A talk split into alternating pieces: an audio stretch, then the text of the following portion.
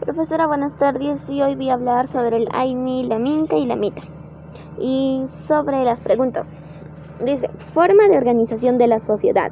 Inca, el AINI, la MINCA y la MITA. Características del AINI. El AINI consiste en una ayuda de trabajo que hacía en grupo de personas, miembros de una familia, con la condición esta correspondiera igual cuando ellos la necesiten, digamos, hoy por mí, mañana por ti. Las características de la MINCA. Trabajo comunitario, colectivo, voluntario, con fines de utilidad social o de carácter recíproco, donde concurrirán muchas familias portando sus propias herramientas y alimento. La MITA era un sistema de trabajo obligatorio para todas las personas y si no lo cumplían eran castigados o expulsados.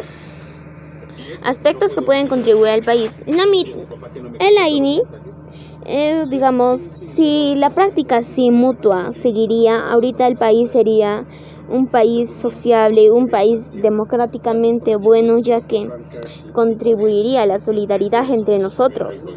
La Minca nos ayuda a fortalecer nuestra identidad, cultura. Los países que realizan estos diferentes países es en América Latina y en Perú.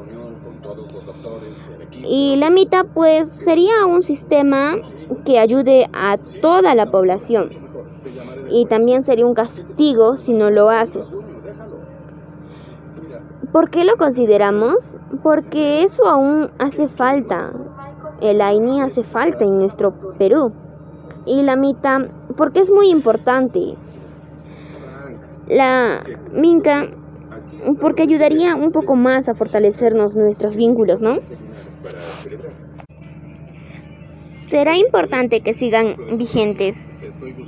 Pues sí, es muy importante que sigan vigentes, ya que si siguen vigentes la MITA, la MINCA y el AINI, imagínense un país que crece con toda su población y no solo las clases altas.